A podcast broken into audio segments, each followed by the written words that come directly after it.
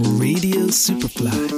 Let's talk about vibes. Elektrisierende Stimmen über die Zukunft der Mobilität mit Christian Clerici. Am Ende bleibt eine Batterie über. Wobei überbleiben ist ein relativer Begriff, wenn man ein Unternehmen wie die Saubermacher leitet, äh, denn alles, was überbleibt, hat einen Wert. Kannst du uns einmal ein bisschen darüber erzählen, was eine Elektroautobatterie heutzutage eigentlich für einen Wert darstellt, jetzt nicht monetär, wenn sie nach äh, gebräuchlichem Muster gar nicht mehr für ein Elektroauto geeignet ist, sondern beim Recycling landet. Ja, Christian, da landet sie, wenn alles gut geht, noch gar nicht beim Recycling. Äh, was ja, was wir ja haben, ich habe das ja so schön gesagt, dass, dass die Batterie hat ein Leben im Auto. Die hat eine gewisse Anzahl von Ladezyklen, wo sie gut verwendet werden kann. Äh, Sollen es 1000 sein, das geht auch immer weiter rauf. Äh, aber irgendwann kommt das Fahrzeug oder die Kombination zu einem Problem. Und äh, der erste Schritt, der eigentlich dann passieren sollte, ist zu sagen, okay, was mache ich dann mit dieser Batterie, wenn sie für den Einsatz im Auto nicht mehr äh, tauglich ist. Ähm, wir haben vor kurzem jetzt gerade einen Endbericht von einem Forschungsprojekt gemacht, Second Life. Wir haben gebrauchte Autobatterien genommen, äh, mit einem Konsortium von anderen Unternehmen in einen zweiten Speicher gegeben, einen Second Life, und haben damit einen Stromspeicher gebaut, äh, der wiederum heute zur Spitzenabdeckung für unsere Elektrotankstellen dient. Photovoltaik am Unternehmensdach, ladet ähm, den Second Life Speicher und der ladet dann in der Früh, wenn alle mit den Elektroautos kommen, ähm, sehr schnell ähm, diese Autos ähm, in Spitzen weg. Und was mir oft gar nicht äh, glaubt, aber so ein, ein normales Elektroauto heute kann einen normalen Haushalt ja eine Woche lang mit Strom versorgen. Das heißt, das kann auch sehr viele andere Autos äh, sehr kurzfristig, weil das geht ja auch, äh, auch wieder eine Grundlast geben und wir belasten das Hauptstromnetz nicht so stark. Also das ist einmal der erste Teil. Äh, da könnte man jetzt sagen, na, ihr seid ja ein Abfallwirtschaftsunternehmen, das ist ja blöd, wenn ihr sowas macht. Wenn ihr das versucht, möglichst dann rauszuzögern, dann kriegt ihr ja weniger Batterien ähm, fürs Recycling. Und ich glaube, das ist dieser zweite Punkt. Das Ende der Batterie ist dann der Beginn der nächsten Batterie. Also wir müssen einfach viel stärker in dieser Kreislaufwirtschaft denken. Wir reden ja schon oft davon, es gibt auch Kreislaufwirtschaftspakete. Fakt ist, weltweit, wenn wir alle Güter nehmen, haben wir gerade mal neun Prozent, die wir im Kreis drehen. Und ich glaube, das ist die große Herausforderung, die wir alle haben, ähm, dass wir schaffen, mehr im Kreis zu drehen. Und da eignet sich eigentlich auch so eine Batterie sehr gut dazu. Also wenn man jetzt sagt, im Auto ist sie vorbei und von mir aus hat sie noch einen zweiten Leben ähm, gut gemacht, auch dort wird sie irgendwann ähm, zu Ende sein, dann besteht so eine Batterie aus sehr wertvollen äh, Rohstoffen, sehr viel Metalle. Äh, also wenn man jetzt ein Batteriepack nimmt im großen Auto, dann besteht das ja eigentlich aus, aus drei Dingen. Der Kern ist ja immer die Zelle, eine Batteriezelle. In so einem Auto sind ja ganz viele hunderte, tausende Zellen zusammen. Die baut man einmal so Module, die man besser handhaben kann und die macht man ein sogenanntes Batteriepack, das man dann bevorzugterweise am Boden vom Elektroauto hat. Ist ja auch ein Teil dieser tollen Fahreigenschaften, die haben halt viel Gewicht am Boden und damit liegt so ein Auto halt unglaublich toll auf der Straße, gibt viel Sicherheit. Der Ground-Effekt des kleinen Mannes, sagt man. Muss ja. man nicht in die Formel 1 gehen? Ja, genau. Das also kann jeder für sich ich selbst. Ich war selber jetzt seit knapp einem Jahr und das ist einfach ein ganz, ganz ein tolles ähm, Fahrgefühl.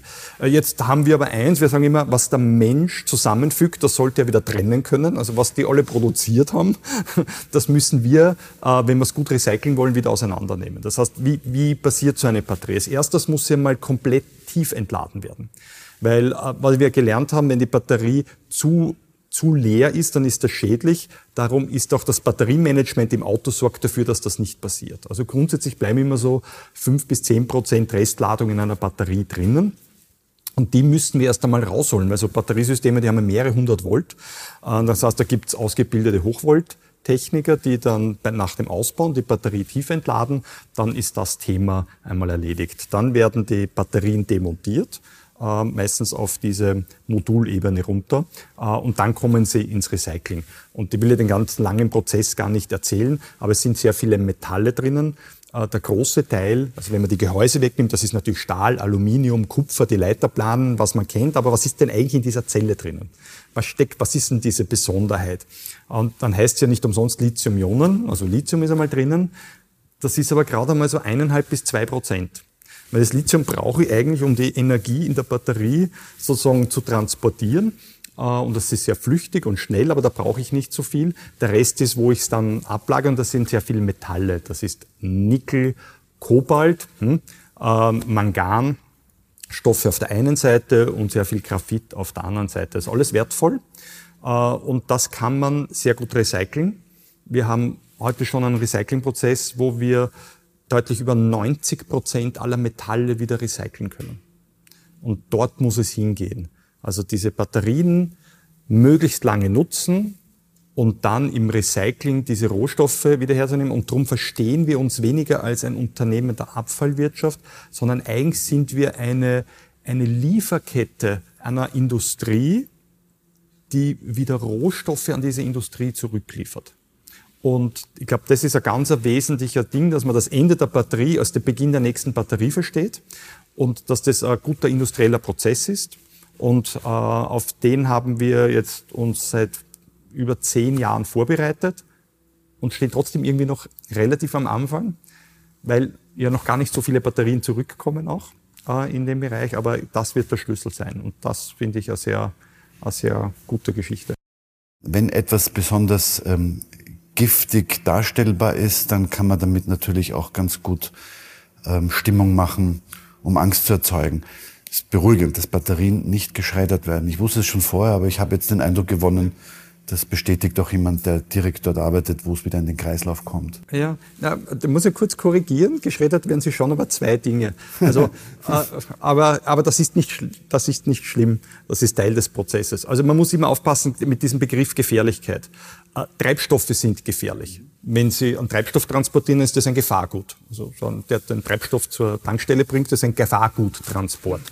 Äh, Im Auto selber ist dann kein Gefahrgut mehr, das muss man nicht verstehen, das ist so behördliche ähm, Themen. Dasselbe ist bei den Batterien, wenn sie recycelt werden, äh, im, im Laufe des Prozesses werden sie auch als gefährlich bezeichnet, weil die einzelnen Bestandteile natürlich zerlegt werden.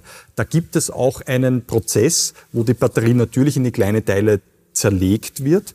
Ähm, Schreddern ist allerdings der falsche Begriff. Das sind hochmoderne Aggregate, die diese Batterie kontrolliert in ihre Teile zerlegen. Und was entsteht dann daraus? Ich kriege einmal Aluminium, in der Batterie ist noch Aluminium drinnen.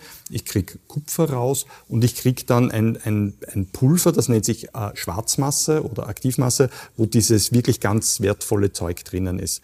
Ähm, und aus dem heraus kann ich dann in einem weiteren Schritt alles wieder rausgewinnen, vom Lithium über das äh, Nickel, über das Mangan und das Kobalt. Also ja, man muss sie einmal klein machen, damit man die Rohstoffe wieder hat, damit man wieder die Qualität produzieren kann, dass man wieder eine Zelle macht.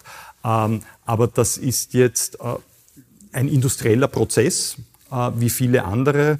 Äh, also ich würde sagen, im Vergleich zu einer Raffinerie und zu einer Batterierecycling, äh, also das ist sicher nicht schlimmer in dem ganzen Thema und es läuft halt in, in guten, kontrollierten Umgebungen ab. Und was man ja denkt, das ist ja eigentlich wie eine Mine. Wir produzieren Rohstoffe. Also das Schöne am Recycling ist ja, Rohstoffe baut man ja normalerweise ab. Das ist immer das eine. Im Recycling produziert man ja eigentlich einen Rohstoff, weil man aus diesen Überbleibseln, aus dem Abfall ja wieder Rohstoffe produziert. Äh, und das hier in Europa unter hochkontrollierten Bedingungen mit sehr hohen Umweltauflagen funktioniert das natürlich sehr gut. Ähm, ist natürlich auch wirtschaftlich eine Herausforderung, das muss man schon sagen. Also speziell, wenn jetzt weniger noch kommt, aber das skaliert wie alles andere mit ähm, und wird dort äh, dementsprechend auch seinen Beitrag finden. Also darf man auch dahingehend optimistisch sein. Was ich mich immer frage, ist, äh, mir ist das Thema Batterien schon lange bewusst. Also Batterien wirft man nicht in den Müll, sondern die entsorgt man als Sondermüll. Aber erst seit es Elektroautos gibt, kommt es mir so vor, als ob die Batterie als ein äh, Reiter der Apokalypse identifiziert worden ist im Nachhaltigkeitssinne.